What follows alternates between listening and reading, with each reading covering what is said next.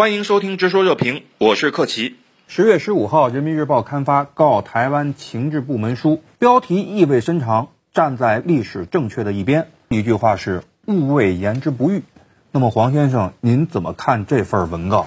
我们之所以敢说告台湾情治部门，就是他们的很多活动是有掌握的，是有非常准确的掌握的。所以呢，“勿谓言之不预”才有了扎实的基础。我认为说警告都轻了一点，这是非常严厉的一个。告诉你们，如果你们再这样做的话，那确实这边是有能力、有信心、有准备，做出让你们很疼的动作。细读这篇文章啊，我们也会发现，文章对台独分裂分子跟台湾的老百姓、台湾的各界人士还是进行了区分。我觉得呢，这背后啊也有一种呼唤的意味。刘先生怎么看？《告台湾情治部门书》里面有一句话，我特别关注到，他讲什么呢？就是欢迎。台湾情治部门的呃一些认同国家统一的人士，多来大陆走走看看。哎，对，他专门讲了这句话，就是台湾的情治部门人员欢迎你来看看。这个就是刚刚那个黄老师所讲，他针对性很强，就是搞台独这些人，我是要整你的。对，啊，但是呢，一般的民众大可放心。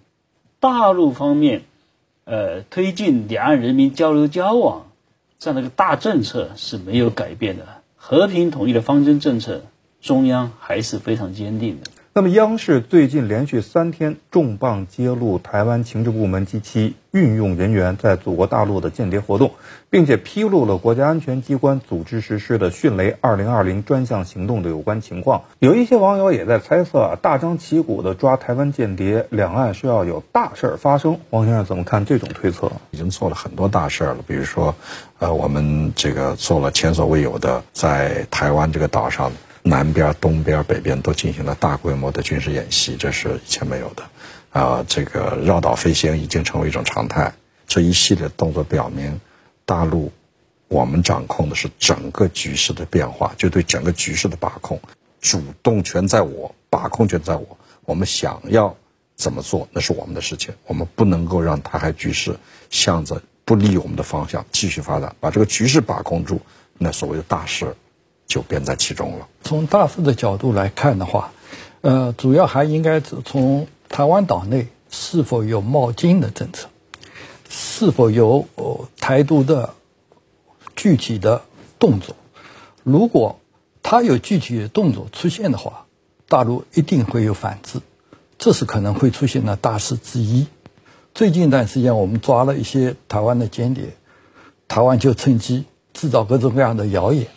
说说一百四十多个人，台湾人失踪，实际上一查，这些人都已经回了台湾，家属马上就打电话给陆委会说他们在台湾没事，台湾的陆委会自己都不掌握情况，这样的一个局势下，就是制造谣言、制造麻烦、制造事端，这这对台湾并非是有利的。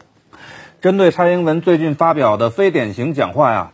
有评论认为有善意啊，这个善意也是打着引号的，有善意而无诚意，有姿态而无实际。那么想请教一下刘先生，蔡英文真的是放低了姿态吗？或者说蔡英文真的是怕台海出事而放低了姿态吗？绵里藏针，对对对，你看起来好像是比较低调，对，比较柔和了，但他的骨子里面你要感受得出来，他骨子里面反对统一。呃，推动两国论，他这个立场是没有任何改变。改变。台湾当局这个体制内的很重要的一个智库里面一个那个重要人士，就那个给我发那个微信，他说：“我认为说蔡英文是有善意的啊，蔡英文在两岸问题上其实是希望往前推进，呃，来跟我讨论呢。是他认为说他不同意我这个评价。我我为什么说呢？我的评论是说。”蔡英文在他的这个讲话里面，他假惺惺的引用那个我们那个习总书记的一段话，他们说这个是善意啊，我说不是，你要看他后面怎么讲，你要看他那个整个他的思路是怎么样，还有一个就是他这一段时间以来他做了一些什么事情，他出台了一些什么政策，他跟美国人搞一些什么事情，你要这么去衡量他这句话，所以我不认为说蔡英文这一次讲话是示出了一些什么善意。那么他告诉我说，私下里面蔡英文给他讲啊，他还是有善意的。我说你这样讲是没有用的，你一个人知道不行，你要叫蔡英文用老百姓听得懂的话告诉大陆民众啊，他是有善意的。你应该这么来说。所以我们作为学者专家，我们不能因为他某一句话怎么样，我们就给他下下结论。你要看他整体的这这这些那个政策跟行为，就是他的言行是否朝点按和平合作的方向在推进。把时间线稍微往回拉一点，在九月份的时候，王金平本来是要来厦门参加海峡论坛的，但是后来因为种种原因没能成行。但是呢，有岛内媒体爆料说，王金平讲稿里的两岸共识啊，也有可能是结合了蔡英文的一些意图。刘先生有没有这样的可能性？王耀来在公布前很长时间，我就已经得到信息了。其实他身边的一些人，我们还是很熟悉的。那么王这是为什么后来没来成？你要注意到说，国民党刚开始还要请他做代表，是后来被提醒了。王金平是要来替蔡英文传话的。台湾媒体报道了，王那个要来决定要来之前，他是跟蔡有沟通过的，所以一个合理的怀疑，他是要替蔡传递某种信息。但是能不能传递成功是另外一回事。那么是否说那个蔡要透过他跟大陆建建立某种什么共识，叫两岸共识啊什么啊？这个事先要做大量的铺垫才有可能的，企图透过这样的一种大拜拜形式、这种大会的形式，那个短时间里面去达成是不太可能的。